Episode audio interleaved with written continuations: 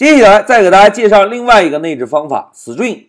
哎，同学们，老师先问大家一个问题：在 Python 中啊，我们如果使用 print 这个函数输出一个对象变量时，默认情况下会输出哪些内容？哎，非常好，默认情况下会输出这个变量引用的对象是由哪一个类创建的对象，并且把这个对象的内存地址输出出来，对吧？那么如果在开发中啊，我们使用 print 函数，在输出这个变量时，不希望看到这些内容，而希望看到一些我们自己定义的内容，应该怎么做呢？哎，这个时候我们就可以使用到 string 这个内置方法了。但是在使用 string 这个内置方法时，必须要注意哦，string 这个方法啊，必须要返回一个字符串。来，让我们回到 Py 上做个演练，同学们。老师啊，首先找到上一小节的代码，把整个猫类的代码以及打印汤姆猫全部选中，Ctrl C，然后切换到新的空白文件，Ctrl V。哎，粘贴进来之后，老师先把最后一行代码打印汤姆的名字，把这个名字呢删掉，我们直接在控制台把汤姆这个变量做个输出。来，同学们，如果现在运行程序会输出什么？哎，会输出猫类以及猫对象在内存的地址，对吧？现在我们运行一下，走。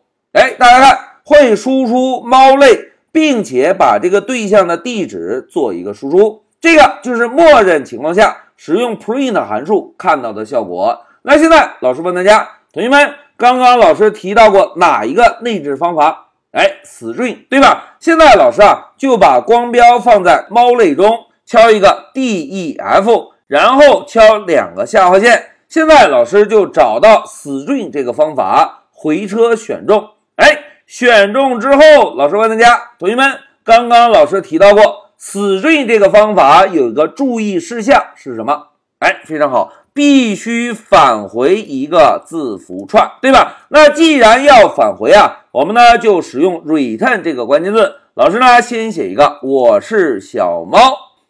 写完之后，我们再运行一下程序。同学们注意啊，老师仅仅是增加了一个方法而已，对吧？来，我们运行看一下效果。走，哎，大家看，汤姆来了之后，输出的是什么？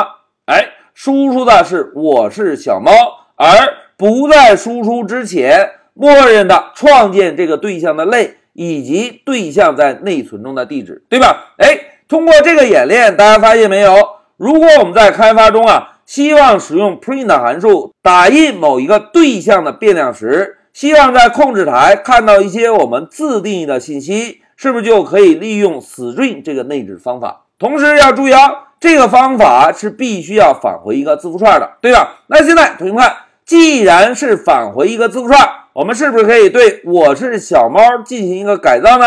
哎，大家看，老师啊，增加一对中号，在中号内部增加个百分号 s。哎，百分号 s 是不是一个字符串的格式操作符，对吧？现在老师啊，在引号后面跟上一个百分号，再跟上 self 点 name，把猫的 name 属性跟在百分号后面。现在我们再运行一下程序，走。哎，大家看，我是小猫汤姆。哎，现在我们对 string 方法改造之后，再使用 print 函数打印猫对象的时候。是不是就可以直接看到猫的内部属性是什么值，而不需要再在外部通过点儿 name 这种方式来查看一下这个对象中 name 属性保存的是什么值，对吧？哎，现在让我们回到笔记，同学们，在这一小节中啊，老师就给大家介绍了一下 string 这个方法。一句话讲，在开发时，如果我们使用 print 函数在打印对象变量时，希望看到一些自定义的内容，我们呢就可以使用 string 这个方法了。在使用 string 方法的时候，务必要注意啊，这个方法必须要返回一个字符串。好，讲到这里，老师就暂停一下视频。